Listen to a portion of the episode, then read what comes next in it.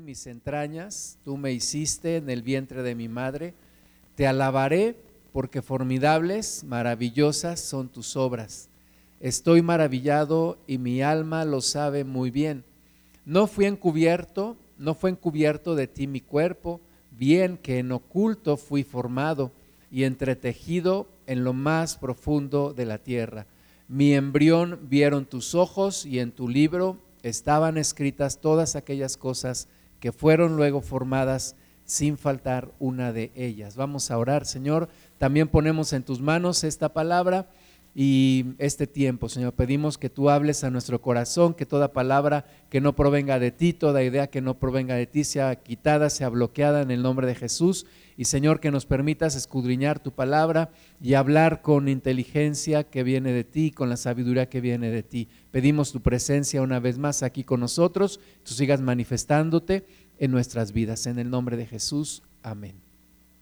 Este salmo lo escribió el rey David y es un salmo que habla de mucho del conocimiento de Dios hacia nosotros. Eh, empieza por allá en el versículo 1 hablando a dónde me iré de tu espíritu, dónde huiré de tu presencia.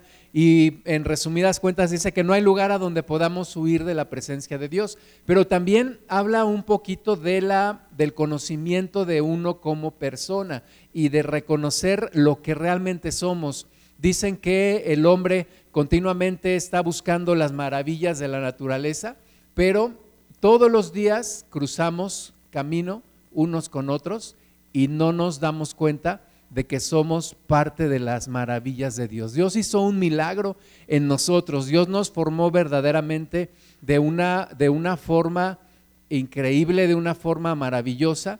Eh, aquí el Espíritu Santo a través de David está reconociendo a Dios, tú me formaste, tú me hiciste, Tú me creaste, tú formaste mis entrañas, tú hiciste todo mi ser, todo mi interior, todo mi, mi cuerpo, mi espíritu, mi alma. Tú me hiciste en el vientre de mi madre. Y, y, dice ahí, te alabaré porque formidables y maravillosas son tus obras. Este versículo 14, en una versión en inglés, dice, eh, traducido un poquito al español, dice, te alabaré porque soy formidable y maravillosamente hecho. Realmente fuimos maravillosamente hechos. Si pudiéramos entender todo lo que somos, cómo, cómo pensamos, cómo vemos, cómo nos movemos, cómo podemos caminar, cómo podemos sentir, cómo podemos olfatear. O sea, realmente hay una maravilla de Dios en todo lo que somos, no solamente en nuestro cuerpo, que es lo que vemos, sino también en, ahorita vamos a ver, el alma y el espíritu.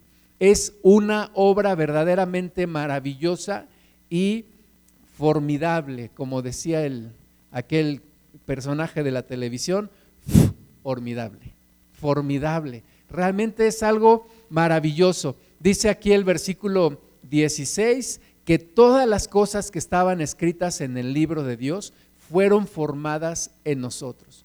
Todo lo que Dios había pensado en su libro. Ahí dice que Dios tiene un libro y que Dios tenía ahí toda la lista de cosas de, de, lo que habría de formar en nosotros, ¿no? Sentimientos, emociones, que te puedas enojar, que te puedas sentir feliz, que te puedas entristecer, que puedas ser, eh, emprender cosas, que puedas tener inteligencia, que seas creativo, que puedas caminar, que puedas sentir. Tenemos no sé cuántas terminales nerviosas en nuestro cuerpo. Realmente, si nos ponemos a pensar en lo que somos, realmente somos una obra de Dios, una obra maravillosa, una obra maravillosa. Y el rey David también, inspirado por el Espíritu Santo en otro salmo, dice, ¿qué es el hombre para que le busques y el Hijo del hombre para que le visites? ¿Qué es el hombre? ¿Por qué Dios puso tanto esmero, tanto cuidado cuando nos creó, cuando nos formó? ¿Por qué? ¿Qué es lo que representamos nosotros para Dios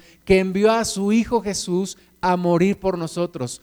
¿Qué es el hombre para que le busques y qué es el Hijo del Hombre para que le visites? Yo le pregunté a esta herramienta de inteligencia artificial, este, el chat, famoso chat GPT, le pregunté, oye, ¿qué es el hombre en cuestión de químicos? Y me contestó que un ser humano está compuesto de una variedad de sustancias químicas y elementos esenciales como el carbono, el hidrógeno, el oxígeno, nitrógeno, fósforo y azufre. Estas sustancias forman moléculas como el ADN, las proteínas, los lípidos que son fundamental, fundamentales para la estructura y función del cuerpo y bueno, que también hay agua y todo esto. Pero más que químicos, somos algo más que solamente químicos, somos algo más que solamente materia. En uno de los momentos este, más difíciles de mi vida vi el cuerpo de mi papá, cómo lo sacaron del hospital envuelto en una sábana, ya sin vida. Y uno se pregunta, ¿cuál es la diferencia entre una persona que está viva y una persona que ya no está viva? Una persona que tiene alma en su cuerpo y tiene espíritu y una persona o un cuerpo que ya no tiene. Esto no lo ha explicado para nada la ciencia. La ciencia no ha podido explicar qué es lo que realmente pasa. Te dicen, bueno, se detiene el corazón, se detiene el corazón, eh, deja de funcionar, deja de recorrer la sangre, el cuerpo, pero no somos solamente materia, somos más que materia. Y Dios tiene la respuesta en su palabra, porque Él nos creó, Él nos hizo. Y, y, Él quiere que nos conozcamos, que nos entendamos, que sepamos qué somos, que sepamos realmente y enteramente qué es lo que somos, cómo estamos constituidos. Primera Tesalonicenses 5:23 dice, y el mismo Dios de paz os santifique por completo, y todo vuestro ser, espíritu, alma y cuerpo, sea guardado irreprensible para la venida de nuestro Señor Jesucristo. Fiel es el que os llama, el cual también lo hará. Entonces Dios está diciendo que quiere santificarnos por completo quiere santificarnos por completo y aquí menciona qué es eso, qué es eso completo para Dios. Bueno, que somos espíritu, alma y cuerpo. En ese orden, en ese orden de prioridad. Primero el espíritu, luego el alma y luego el cuerpo. Porque muchas veces pensamos en el cuerpo. La gente del mundo piensa mucho en su cuerpo. Eh, algunos, ¿no? Algunos cuidan demasiado su cuerpo, otros no tanto. Pero se olvidan del espíritu y se olvidan del alma. Otros en el mundo cuidan mucho su alma, se preparan mucho, este, estudian mucho, pero se olvidan del espíritu o descuidan su cuerpo. Pero Dios quiere que nos santifiquemos y Dios quiere santificarnos por completo, espíritu, alma y cuerpo. Vamos a ver rápidamente qué es el espíritu. Si alguien te pregunta, oye, ¿qué es el espíritu? ¿Qué le respondes? ¿Alguien te ha preguntado? ¿Qué es el espíritu? ¿Y cuál es la diferencia entre espíritu y alma? Vamos a ver algunas citas. El espíritu es aquello por lo cual tenemos vida. Dice Génesis 2.7, entonces Jehová Dios formó al hombre del polvo de la tierra y sopló en su nariz aliento de vida y fue el hombre un ser viviente. Entonces Dios formó del polvo de la tierra, tomó del polvo de la tierra, con sus manos formó al hombre, pero fue un ser viviente hasta que Dios sopló en su nariz aliento de vida. Ese aliento de vida es el espíritu, es lo que nos da la vida. Una persona cuando deja de respirar, cuando muere, dice Eclesiastés 12:7, el polvo vuelve a la tierra como era y el espíritu vuelve a Dios que lo dio. Entonces, cuando deja de tener vida una persona en esta tierra? Cuando el espíritu parte, cuando su espíritu parte de ella. Eh, incluso hay algunas, algunas personas que han, que han dicho que el cuerpo pesa menos cuando la persona muere. Y algunos dicen, bueno, pues es el aire que ya no está en el cuerpo, pero no es solamente eso. El, el espíritu, el espíritu vuelve a, a Dios que lo, que lo dio. El Espíritu es aquello por lo cual tenemos vida. Y el Espíritu es también nuestro primer nivel de comunión con Dios. Nos relacionamos con Dios a nivel espíritu.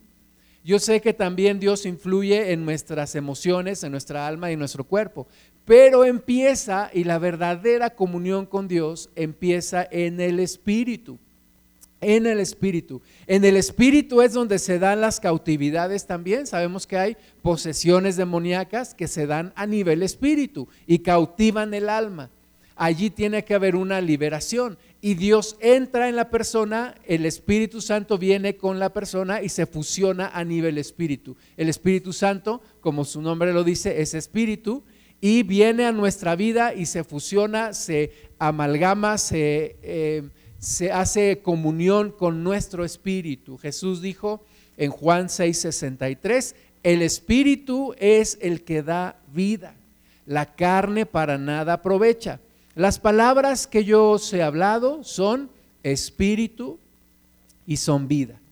Entonces, es indispensable tener comunión con Dios a nivel espíritu es indispensable pedirle al Señor, Señor, ven a mi vida en mi espíritu, llena mi espíritu, toca mi espíritu, lléname con tu Santo Espíritu. Cuando no estamos con, con, el Señor en el Espíritu, cuando el Espíritu Santo no está en nosotros, somos muertos espiritualmente hablando. Hay una muerte espiritual, ¿verdad? Aunque la persona está viva en su cuerpo, en su espíritu está muerta. Por eso dice Efesios 2.1 y, Él os dio vida a vosotros cuando estabais muertos en vuestros delitos y pecados. La persona puede ser muy conocedora, muy intelectual o muy bien formada en su cuerpo, pero si no tiene una relación con Dios, hay una muerte espiritual. Hay un espíritu que está muerto.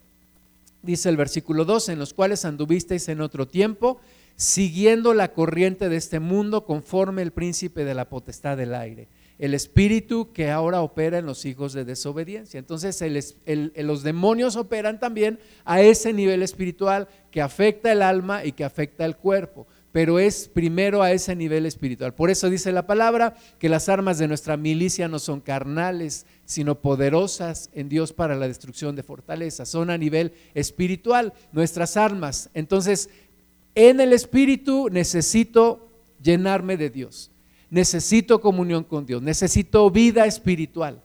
Vida espiritual. Para la gente del mundo, ellos ahora hablan de espiritualidad. hay mucho ahora la, corriente esta de que sí hay que ser seres espirituales, pero no se puede ser un ser espiritual sin Dios. Realmente sí puedes tener una, una, un engaño pensando que eres muy espiritual y metiéndote a un montón de doctrinas y cosas de demonios y de, y de hombres, pero realmente el que te da la vida es el que sopló ese aliento de vida en el primer hombre y es Dios. Dios, Jesucristo es el único que puede vivificarte en tu espíritu. Entonces, tengo que ser consciente que tengo un espíritu. Tengo que ser consciente también que soy un alma. Soy un alma o tengo un alma. Soy constituido como un alma. El, el alma no va a ser destruida nunca. Jesús nos dice que los, aquellos que no le reciben van al infierno y son atormentados, no ya en un cuerpo físico, pero en su alma, que es un tormento superior aún, un tormento peor que, que, un tormento en el cuerpo. Entonces, ¿qué es el alma? Eh, en el alma reside nuestro temperamento, algunos le llaman personalidad nuestras emociones, nuestros sentimientos, nuestro intelecto.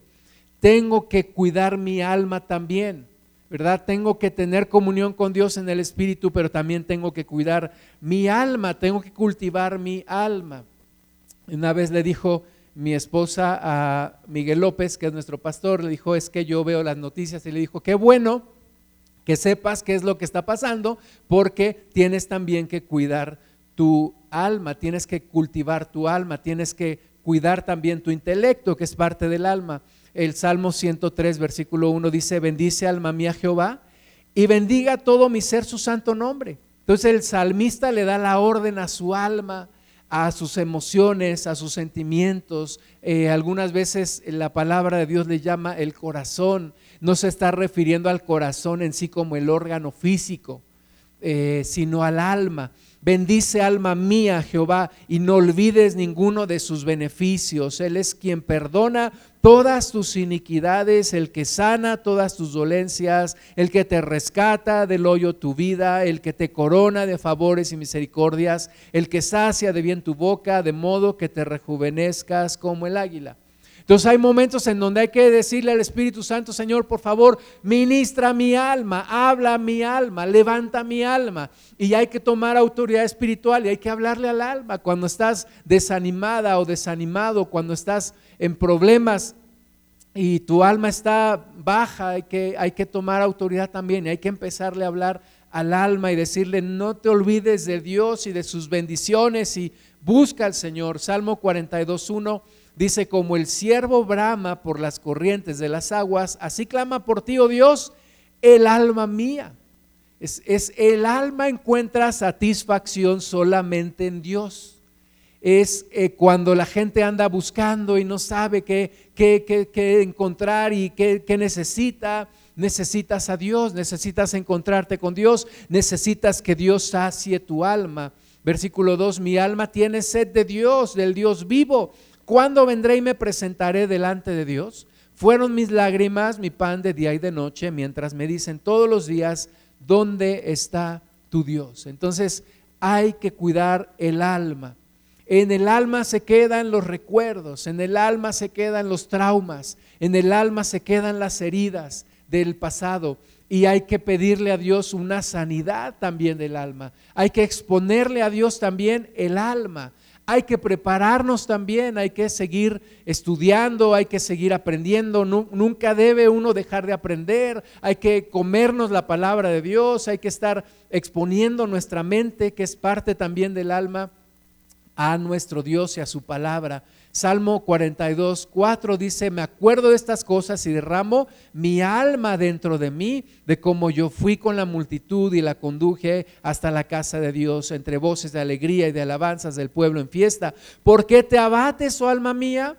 Y te turbas dentro de mí. Espera en Dios porque aún he de alabarle salvación mía y Dios mío. El salmista le pregunta a su alma, dice, ¿por qué te abates? ¿Por qué te turbas? ¿Por qué estás tan mal? ¿Por qué estás tan deprimida? ¿Por qué estás tan caída?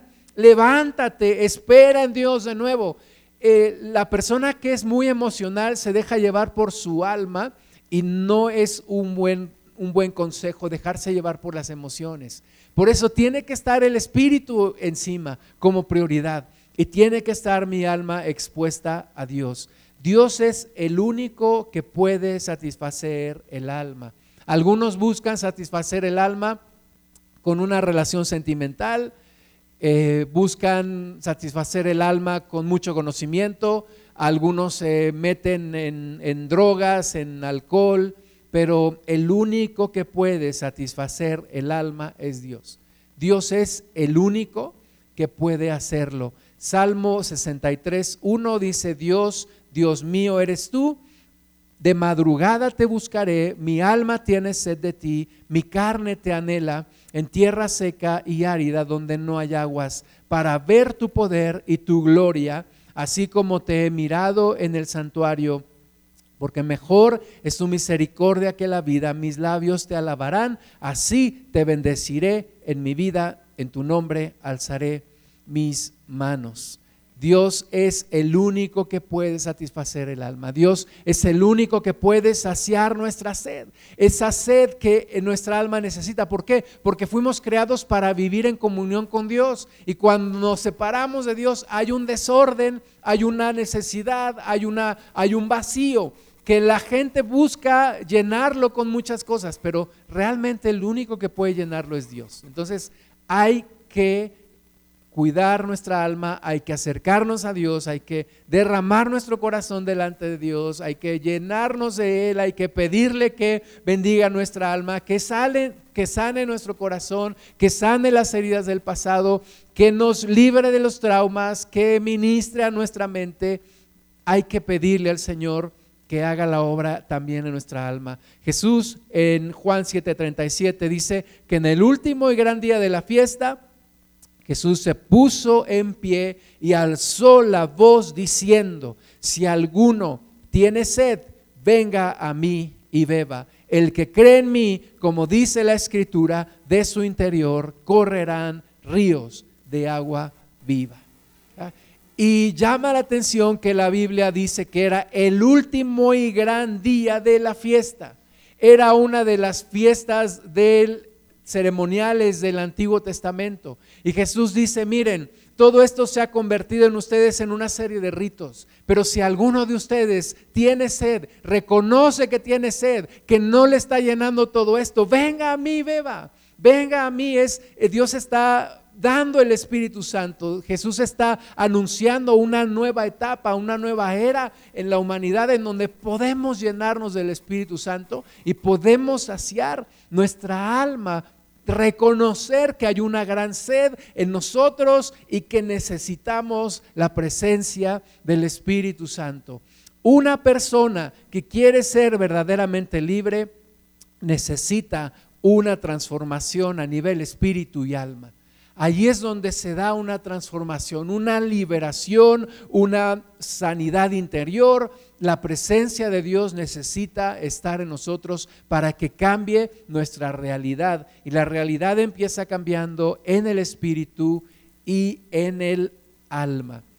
Yo me acerqué a Cristo no porque yo quisiera conocer a Cristo, me acerqué a Cristo empujado por una por una depresión que tenía años con ella, por unos tormentos que tenía en mi mente que no me dejaban en paz, a la edad más o menos entre los 17 y 20 años, tres años viviendo con eso día y noche, tres años sin platicarlo a nadie, sin comentarlo con nadie.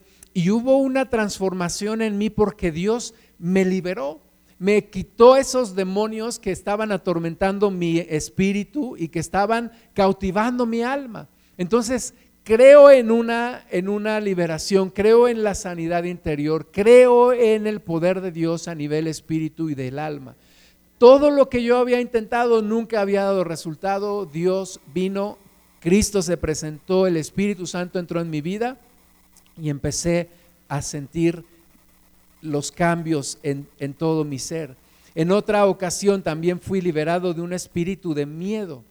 Estaban orando por mí, yo quería tener el don de lenguas, yo quería tener la manifestación del Espíritu Santo. Y oraron por mí los hermanos, caí al piso y empecé a temblar. Empecé a temblar, temblar sin poder controlar mi cuerpo. En ese momento reprendieron espíritu de miedo.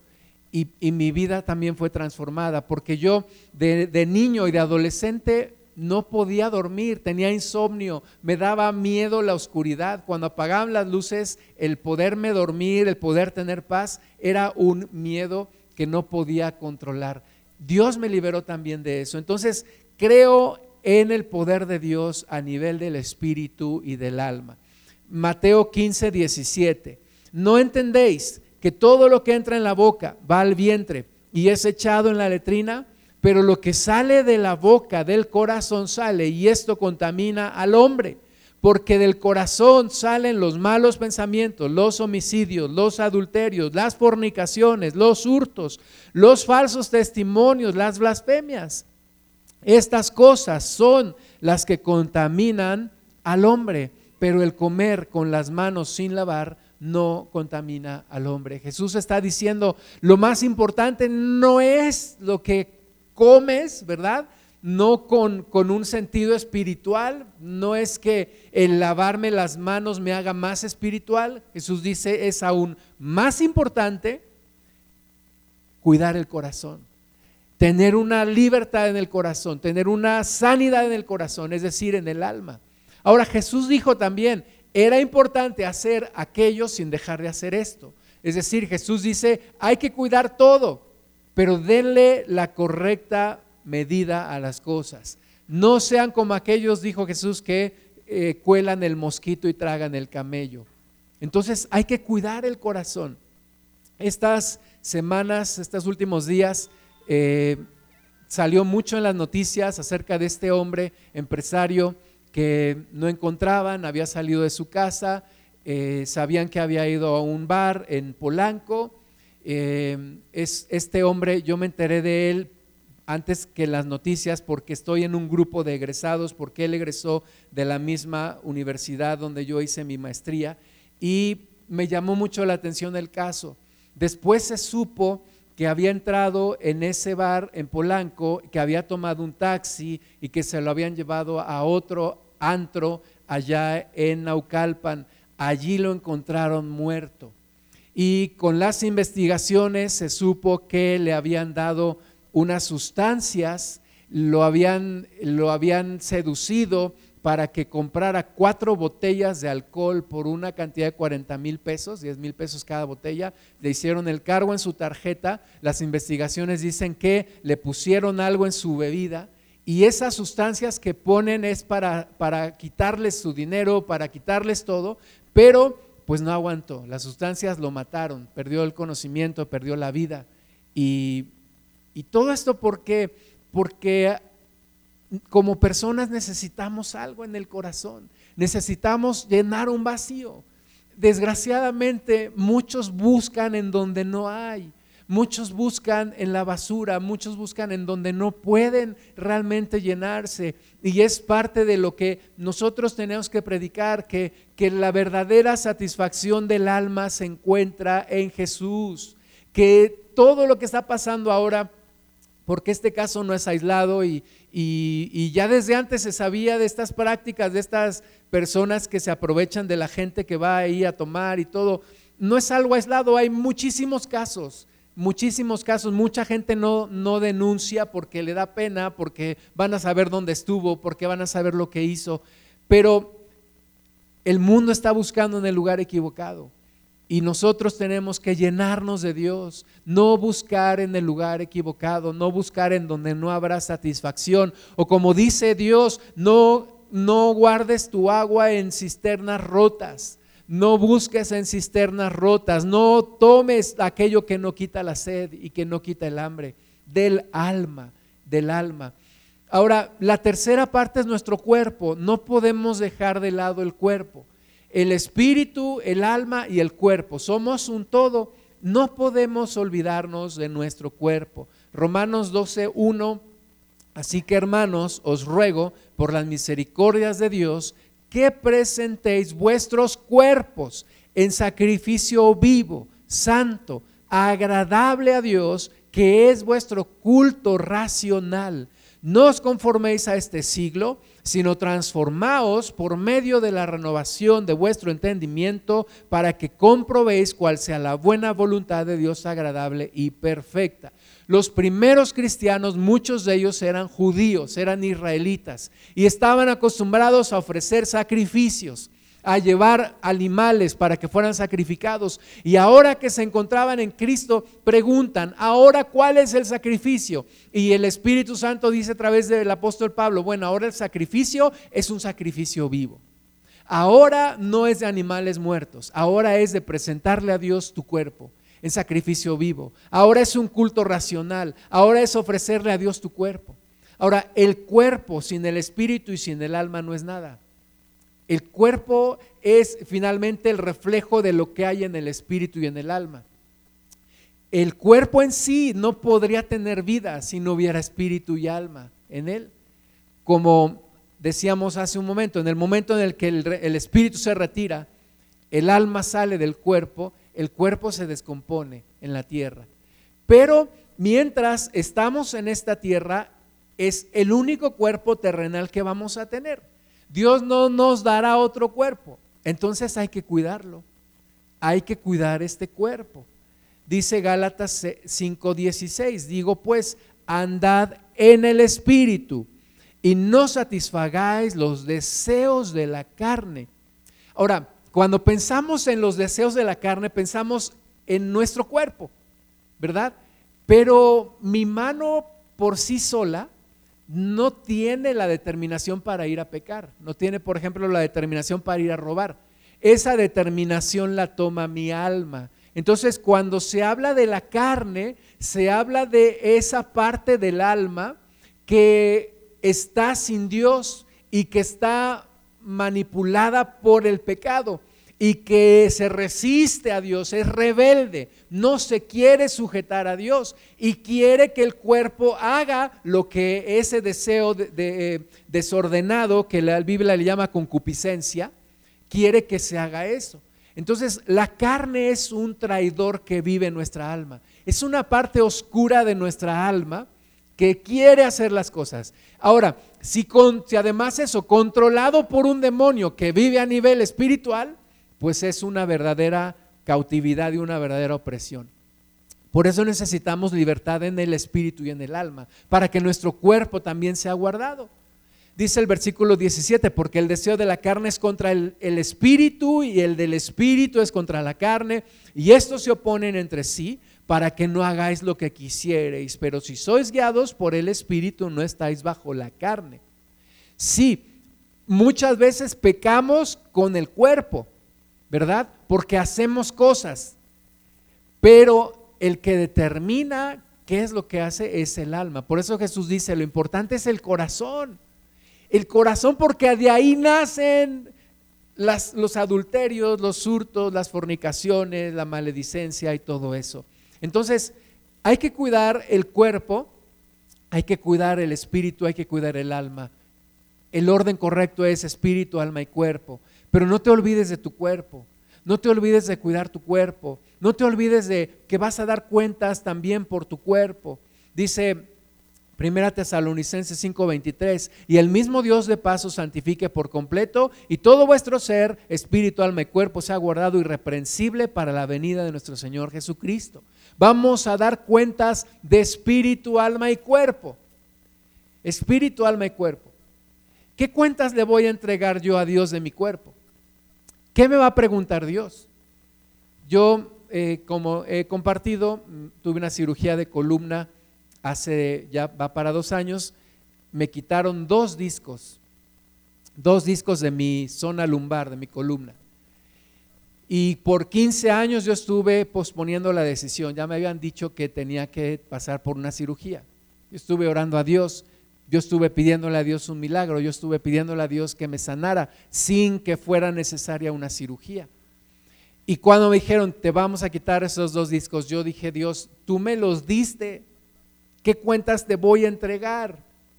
Mi abuelita paterna, cuando se peinaba, juntaba sus cabellos que se le caían y los quemaba, porque ella decía que la Biblia dice que todos nuestros cabellos están contados. No estoy diciendo que hagas lo mismo, pero tiene que haber una conciencia que Dios te va a pedir cuentas de tu cuerpo también.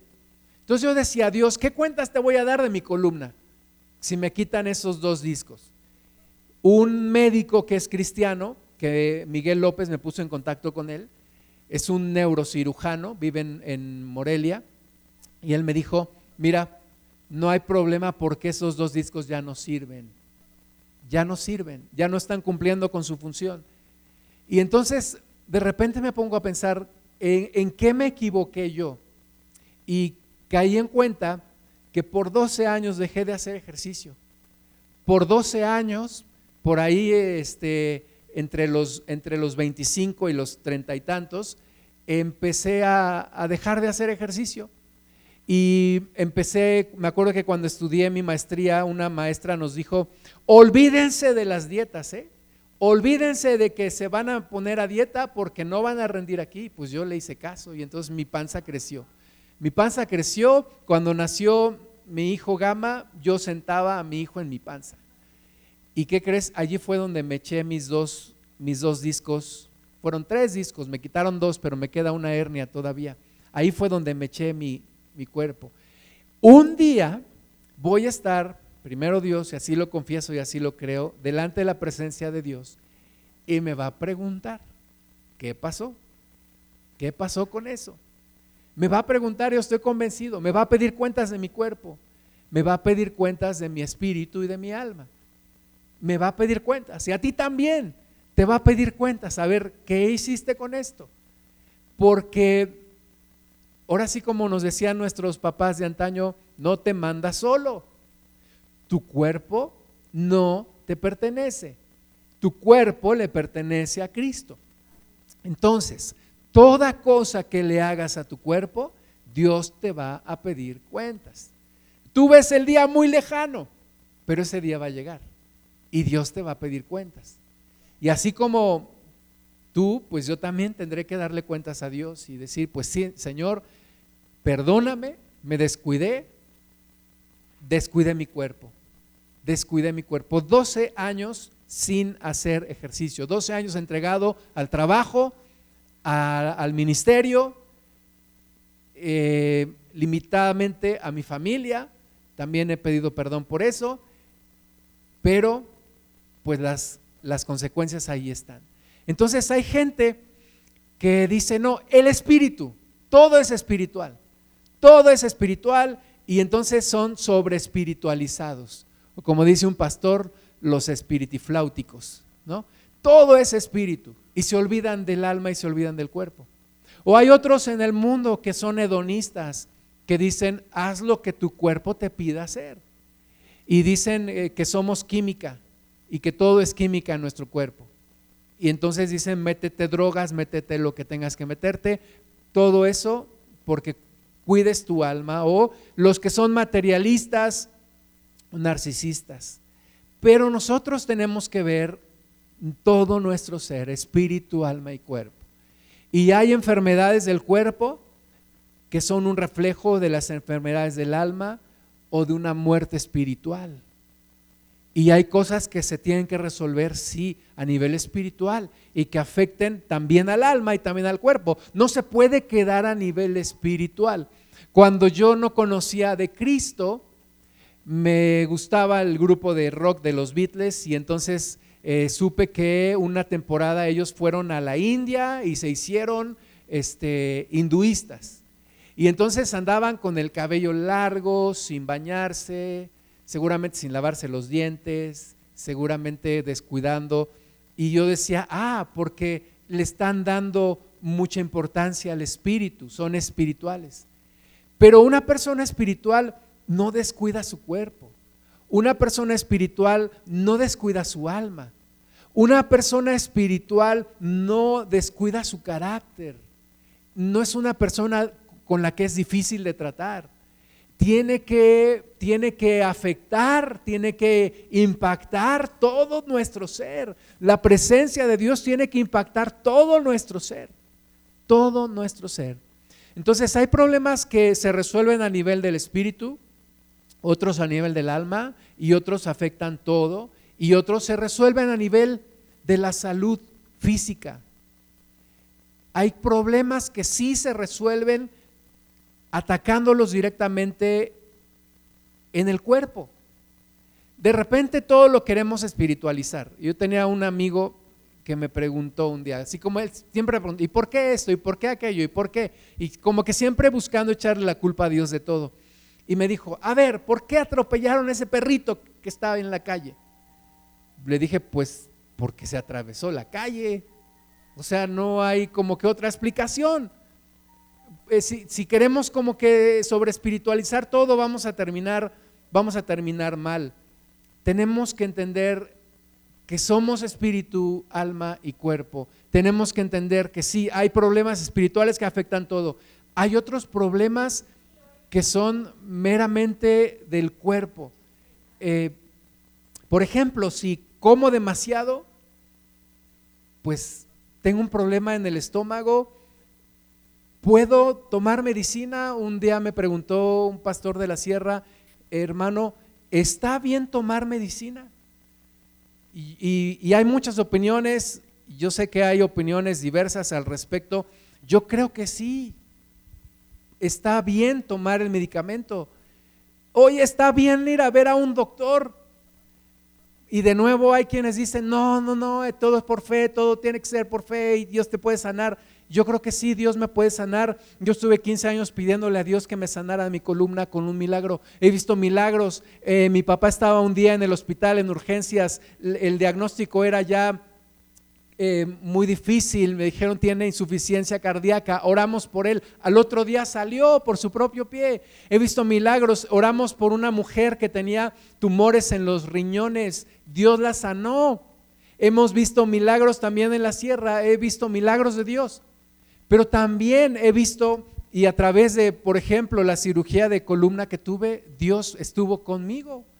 Dios ocupó un médico ocupó los avances de la ciencia para sanarme. Entonces, ¿por qué cerrarme a lo que Dios quiere hacer? ¿Por qué cerrarme a que las cosas tengan que ser como yo espero que sean? ¿Verdad? Dice eh, Lucas 9:37, al día siguiente cuando descendieron del monte una, una, gran multitud les salió al encuentro. Y aquí un hombre de la multitud clamó diciendo, Maestro, te ruego que veas a mi hijo porque es el único que tengo y sucede que un espíritu le toma y de repente da voces y le sacude con violencia y le hace echar espuma y estropeándole a duras penas se aparta de él y rogué a tus discípulos que le echasen fuera y no pudieron. Claramente este hombre tenía un demonio. Este hombre no se iba a sanar con medicamentos, claramente, era un endemoniado. Y así hay personas hoy. Y así tenemos que identificar nosotros cuando tenemos un problema espiritual y cuando un demonio nos está cautivando o nos está oprimiendo o nos está atormentando. Y hay que tomar autoridad y hay que reprenderlo y hay que echarlo fuera. Y entonces, versículo 41, respondiendo Jesús, oh generación incrédula y perversa, ¿hasta cuándo he de estar con vosotros? Y os he de soportar, trae acá a tu hijo. Y mientras se acercaba el muchacho, el demonio le derribó y le sacudió con violencia, pero Jesús reprendió al espíritu inmundo y sanó al muchacho y se lo devolvió a su padre. Y todos se admiraban de la grandeza de Dios. Es un ejemplo de una persona que tenía un problema espiritual, que le estaba afectando en toda su vida, en su alma y en su cuerpo. Y Jesús reprende y echa fuera ese demonio. Como cristianos tú y yo tenemos también que discernir. Discernir cuándo es un demonio, cuándo es una persona que está poseída o está siendo oprimida o está siendo visitada o está siendo cautivada por un demonio. Y tomar autoridad y echarlo fuera, predicarle a la persona y hablarle de libertad. Otro, otro caso, Juan 9.1, al pasar Jesús vio un hombre ciego de nacimiento y le preguntaron sus discípulos diciendo, Rabí, ¿quién pecó, este o sus padres, para que haya nacido ciego? Y este es un ejemplo de cuando queremos sobre espiritualizar las cosas. Dicen, oye, Señor, ¿quién pecó este o sus padres? Porque está ciego, porque hubo pecado en su vida. Y así hay muchas veces cristianos que dicen, oye, tú estás enfermo porque tú pecaste. En otras palabras, tu problema es un problema espiritual.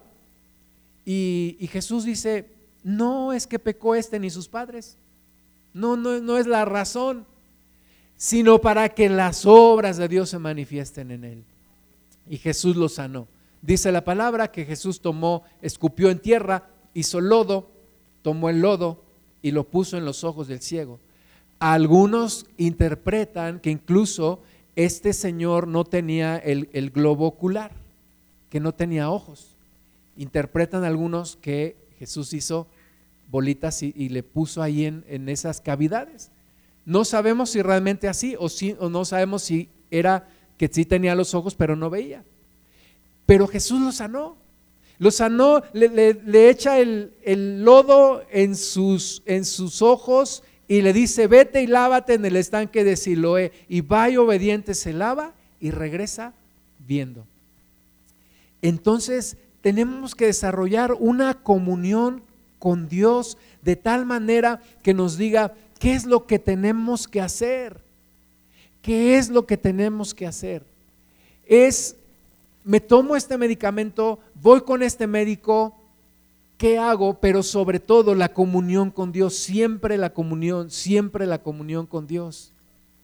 Gálatas 4:13, este es un ejemplo de una enfermedad que no tenía causa espiritual. Dice, pues vosotros sabéis que a causa de una enfermedad del cuerpo os anuncié el Evangelio al principio.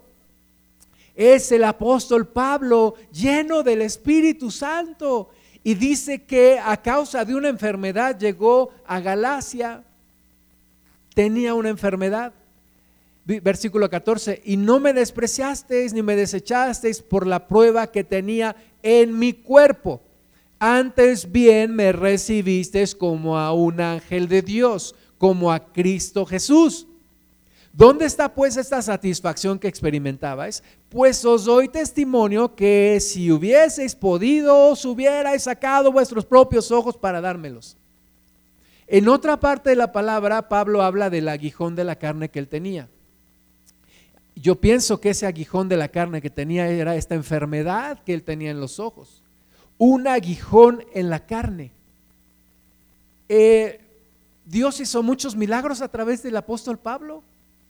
Sin embargo, no hizo el milagro de sanarle de sus ojos. Entonces, tenemos que desarrollar discernimiento. No podemos decir que una persona está pecando porque toma medicamento. No podemos decir que una persona está mal porque va al médico. No podemos eh, juzgar a una persona porque haga una cosa u otra. De, ninguna manera podemos juzgar a nadie, pero, pero tener cuidado y cuidar nuestro ser, cuidar nuestro cuerpo. Oro a Dios, le pido al Señor, Dios me puede sanar, sí, Dios me puede sanar, Dios puede hacer la obra en mí. Pero Dios también puede sanarme a través de un médico. Comunión con Dios, fe en el Señor. Marcos 16, 17. Y estas señales seguirán a los que creen. En mi nombre echarán fuera demonios, hablarán nuevas lenguas, tomarán en las manos serpientes, y si bebieren cosa mortífera, no les hará daño. Sobre los enfermos pondrán sus manos y sanarán. No debemos de dejar de orar por los enfermos, hermanas y hermanos. No debemos dejar de orar. Oye, le digo, voy a orar y te vas a dejar de tomar tus medicamentos. No, no, no puedo hacer eso. Si Dios quiere, en ese momento la sana. El hermano Wayne Myers dice, el poder es de Dios, no mío. Así que yo voy a orar. En Dios está a decidir si te sana en este momento o no. Así que es seguir orando, seguir imponiendo manos, seguir cuidando nuestro cuerpo, seguir teniendo en cuenta espíritu, alma y cuerpo y buscar el poder de Dios. Timoteo, Timoteo, muchos lo tienen en el concepto de un hombre enfermizo. Y no sabemos si realmente era muy enfermizo, pero lo que sí sabemos, 1 Timoteo 5:23, Pablo le dice, ya no bebas agua, sino usa de un poco de vino por causa de tu estómago y de tus frecuentes enfermedades. Entonces, algunos dicen, bueno, en ese, en ese entonces no había agua Bonafont, ni, ni agua ciel, ni agua purificada. Entonces, el consejo es, cuídate del agua contaminada, ya no tomes agua, toma, usa un poco de vino, a causa de tus frecuentes problemas en el estómago. Algunos de nosotros somos muy sensibles del estómago. Tenemos que cuidar nuestro estómago. Tienes que saber qué comes y qué no comes. Estuve en un evento de pastores hace unos meses, a principios de año, y me senté junto a un pastor que conozco desde hace tiempo, que llegamos a Pachuca, y él me estaba platicando que tenía problemas en el corazón. Tenía problemas cardíacos, ya había sufrido algunas, algunos eventos mayores en su corazón, y me decía, es que yo debí cuidarme más y esas comidas y esas barbacoas y esa grasa y todo lo que estuve comiendo. Hay que cuidar nuestro cuerpo, hay que cuidar nuestro ser, no caigamos en descuido. Colosenses 4:14, os saluda Lucas el médico amado y demás. Hay una idea y ahora con, lo de la pandemia que, que acaba de pasar y todo, mucha gente dijo, no se vacunen, está contra Dios. Incluso allá en la sierra un pastor me llamó muy preocupado y me dijo, hermano, aquí hay unos hermanos diciendo que si nos vacunamos en un año nos vamos a morir. Y que si ya nos vacunamos y no queremos morirnos en un año, que hagamos un ayuno de 40 días. Y le, dije, bueno, ¿y, ¿y de dónde sacó esas ideas esa persona? Pues de un video en Facebook. Pues es que, es que no está bien. Hay gente que dice, es que los médicos son del diablo es que no vayas al médico. Uno de los autores que Dios ocupó para uno de los evangelios era médico. Lucas, el médico amado, discípulo del apóstol Pablo, compañero fiel del apóstol Pablo, era médico. Dice eh, Lucas 1.1, puesto que ya muchos han tratado de poner en orden la historia de las cosas que entre nosotros han sido ciertísimas, tal como nos lo enseñaron los que desde el principio lo vieron en sus ojos y fueron ministros de la palabra, me ha parecido también a mí, después de haber investigado con diligencia todas las cosas desde su origen, escribírtelas por orden, oh excelentísimo Teófilo, para que conozcas bien la verdad de las cosas en las cuales has sido instruido. Lucas hace una recopilación, su formación como médico, Dios la usa para hacer toda una investigación minuciosa y poner en orden toda la historia de la vida y el ministerio de nuestro Señor Jesucristo.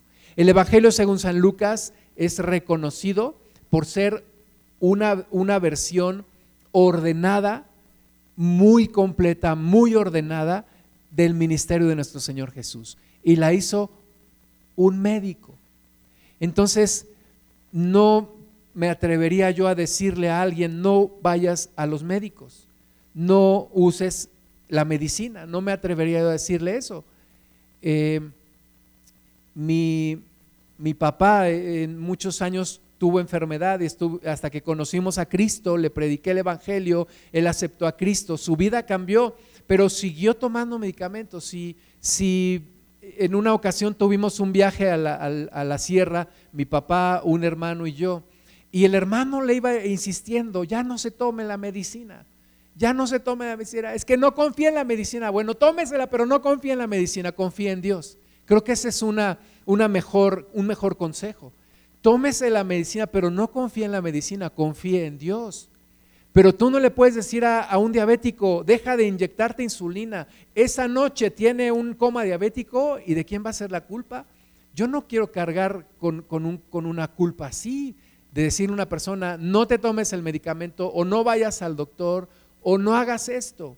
Eh, Miguel López nos platica mucho de un caso de un, de un pastor de una congregación que tuvo cáncer, se descubrió un tumor, él se descubrió un tumor cerca de sus órganos sexuales y nunca dijo nada hasta que su esposa lo descubrió y le dijo, pero ¿qué es esto? Y dijo, es que Dios me va a sanar, Dios me va a sanar, Dios me va a sanar. Y así Dios me va a sanar y, no, se, no se sometió al tratamiento y meses después falleció. Entonces, mucho cuidado con los consejos que damos o con los consejos que nosotros tomamos. Eh, Dios tiene todo en su poder, no vas a confiar en los médicos, no vas a confiar en las medicinas, vas a confiar en Dios, pero no te cierres a, a la forma en la que Dios te quiere sanar. Si Dios quiere, en ese momento te sana, Dios tiene ese poder. Pero si Dios quiere también, te hace que te sometas a, un, a un tratamiento. No pecas tampoco mientras sigas buscando a Dios. Hace cuatro años vi este, esta noticia del lugar donde trabajo, un doctor, no un doctor de los que dan receta, pero es un doctor en ciencias. Y este señor escribió su testimonio y hablaba y, y dijo, sin Dios mi trabajo como investigador no cobraría sentido. Lo pude conocer ahora en, en junio, a principios, o en mayo, ya ni me acuerdo, y, y, conocer su testimonio. Hermanas y hermanos, no estamos peleados con la ciencia, estamos peleados con la ciencia que hace a un lado a Dios, con esa sí, con los científicos que son ateos y, contradecimos su, su, forma de pensar. Pero la misma ciencia reconoce que hay temas en donde no se puede meter. No se puede meter. Por ejemplo, no es tema de la ciencia comprobar la existencia de Dios o comprobar la no existencia de Dios. No es tema de la ciencia. No lo es. Entonces, Dios ha permitido que haya avances tecnológicos. Hoy podemos transmitir esta reunión y puede haber personas que la, escuchan en otro lugar Estamos aprovechando el avance tecnológico. Podemos usar las redes sociales para predicar el Evangelio. Usamos teléfonos celulares, usamos automóviles, nos subimos a un avión, a un tren, a un tusobús. Aprovechamos lo que hay. Jesús aprovechó los caminos romanos Jesús no dijo, estos romanos impíos que hicieron estos caminos, no voy a usarlos, no. Jesús aprovechó los caminos de, que Roma había construido, aprovechó el lenguaje que Roma había instituido y que fue un medio para que el Evangelio se esparciera por todo el mundo conocido en ese tiempo. Dios aprovechó eso. Entonces, aprovechemos lo que hay. Haya discernimiento en nosotros para decir esto sí, esto no. Pero cuidemos de no ser personas que nos cerremos y que digamos esto no es de Dios.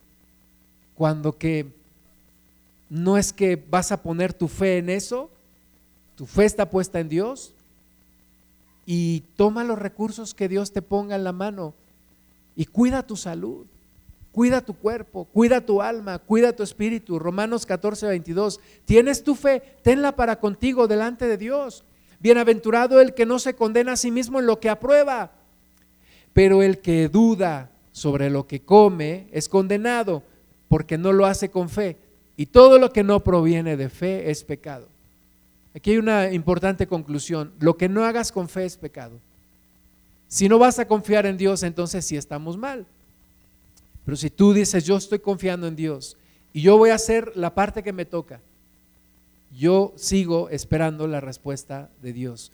Segunda de Corintios 5:10, porque es necesario que todos nosotros comparezcamos ante el tribunal de Cristo para que cada uno reciba según lo que haya hecho mientras estaba en el cuerpo, sea bueno o sea malo. Fíjate, daremos cuentas ante el tribunal de Cristo de todo lo que hayamos hecho mientras estamos en el cuerpo, sea bueno o sea malo. Entonces, cada cosa que le hagas a tu cuerpo, pregúntale a Dios, ¿está bien? ¿Está bien esto que voy a hacer? ¿Por qué lo voy a hacer? Muchas cosas que hoy la gente hace con su cuerpo desde tomar sustancias o, ponerse cosas o grabarse cosas en el cuerpo. La pregunta es, ¿ya lo consultaste con Dios? ¿Ya le preguntaste a Dios? ¿Estás honrando a Dios? Porque un día vas a tener que dar cuentas a Él, darle cuentas a Dios. Concluyendo, mis hermanas y hermanos, solo tenemos un ser constituido por espíritu, alma y cuerpo. Hay prioridades no descuides ninguna parte de tu ser. Dios quiere glorificarse en todo tu ser, espíritu, alma y cuerpo. Tiene que haber equilibrio, tiene que haber armonía y que Cristo esté en todo. Lo que no se hace con fe es pecado. Cuida en quién pones tu fe, en quién pones tu confianza. No somos solo química, pero en este momento tampoco somos solo espíritu y alma. Tenemos que cuidar nuestro cuerpo y siempre miremos a Jesús como nuestro verdadero Dios y nuestro verdadero hombre. Vamos a orar, vamos a ponernos de pie. Oremos al Señor. Yo creo que Dios está hablando a nuestro corazón, tocando nuestro ser y hablando a nuestro espíritu. Señor, te damos toda la gloria, te damos toda la honra. Padre, gracias te damos porque somos una obra formidable y maravillosa. Tú nos hiciste en el vientre de nuestra madre, tú nos tejiste con todos los cuidados, tú hiciste una obra maravillosa y lo que alcanzamos a ver es nuestro cuerpo, Señor, pero sabemos que también somos espíritu y alma. Señor, entra en todo nuestro ser. Ábrele a Dios tu corazón, entrégale todo tu ser. Dile al Señor, Señor, santifícame por completo me entrego completamente a ti.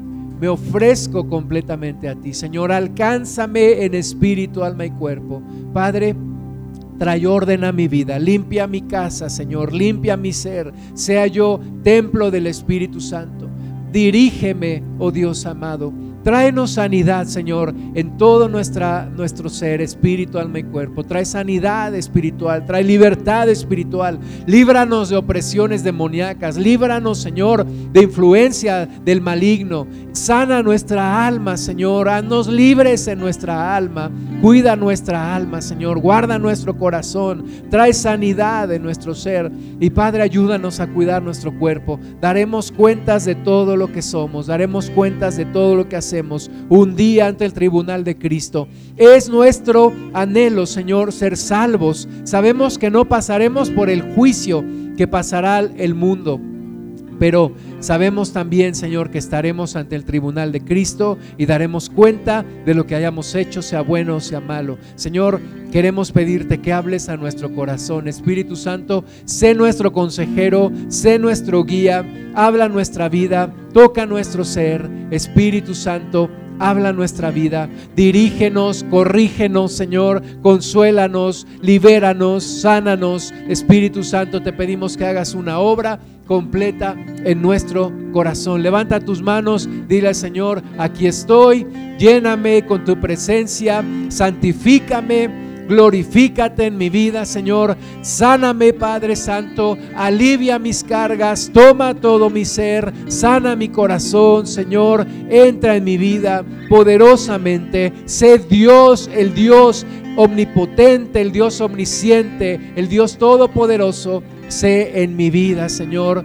Glorifícate y trae bendición en todo mi ser, espíritu, alma y cuerpo. Y tú recibas toda la gloria, Señor, en el nombre de Jesús.